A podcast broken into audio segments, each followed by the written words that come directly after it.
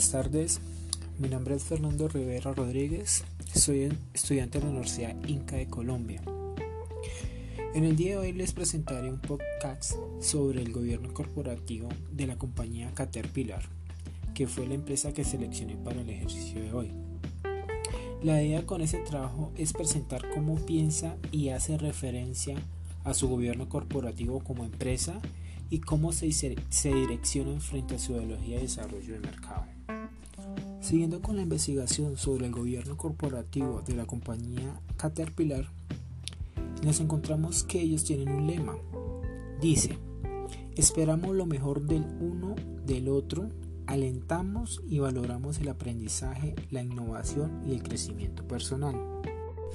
De acuerdo con lo anterior, Caterpillar está comprometido a desempeñar un papel activo en el apoyo a la realización de la estrategia de la compañía, a través de mantener los más altos estándares de gobierno corporativo y así cumplir con sus deberes de administración y responsabilidad.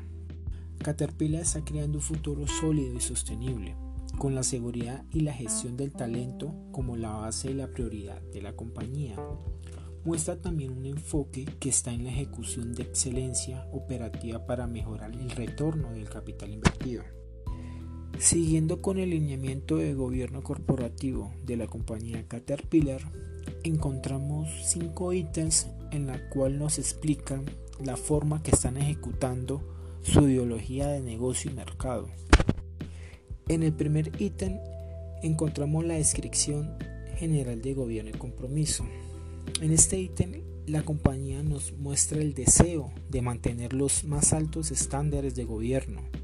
Es una prioridad clave de la Junta Directiva que tiene una tradición establecida de excelencia en el gobierno corporativo y la Junta está decidida en su compromiso de cumplir con su deber de responsabilidad. También se compromete a desarrollar sus mejores prácticas mediante la evaluación y la mejora continua. El siguiente ítem habla sobre la inclusión y la diversidad.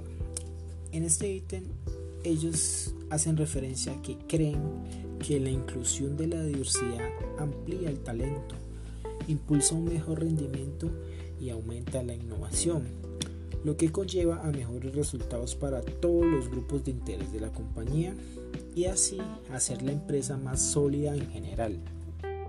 Al promover una cultura inclusiva, ellos protegen la seguridad física y psicológica de los empleados. Están comprometidos en garantizar que todas las personas disfruten de respeto y dignidad en un ambiente de trabajo seguro, libre de discriminación, acoso y violencia en el lugar de trabajo. En el tercer ítem habla sobre las iniciativas de inclusión y diversidad.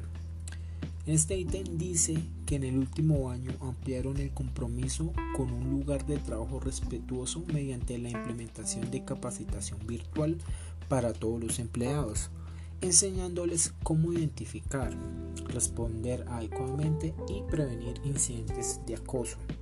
Capacitan a su personal gerentes de recursos humanos para brindar capacitación a nuestros líderes en la creación de equipos respetuosos. También se centró en crear conciencia y creer en el viaje de inclusión de mediante la realización de talleres de inclusión y programas de capacitación. Sus programas están diseñados para el conocimiento de los líderes sobre por qué los equipos inclusivos y diversos son importantes. Creen que tener una junta directiva diversa e inclusiva conduce a una mejor comprensión de las oportunidades, problemas y riesgos permite una toma de decisiones más fuerte y, en última instancia, mejora el desempeño y la capacidad de la Junta para proporcionar supervisión estratégica y maximizar el valor para los accionistas. En el cuarto ítem encontramos el proceso de desarrollo. En este ítem nos indican los diseños de programas de orientación y educación de directores para informar y educar a nuestros directores sobre una variedad de temas para que estén mejor equipados para tratar adecuadamente los problemas que puedan surgir durante su mandato, tomar decisiones más informadas y desempeñar sus funciones como miembro. El Comité de Gobierno Corporativo supervisa el programa, que incluye la preparación de materiales, recursos y sesiones sobre asuntos de gobierno corporativo, así como estrategias, operaciones y problemas actuales que enfrenta el negocio. Y por último, encontramos el proceso de orientación. El proceso de orientación comienza con los posibles directores. Como parte del proceso de la incorporación, se proporciona información sobre la cultura y estrategia, la compensación de la Junta, la compensación del director y el mandato de la Junta, que describe las responsabilidades claves de los directores.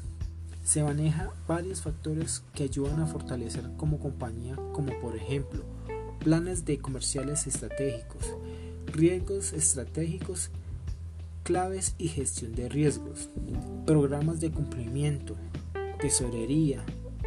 En tesorería podemos encontrar posiciones de financiamiento, arreglos y políticas. Y por último, informes de financiamiento, políticas y procedimientos de auditoría.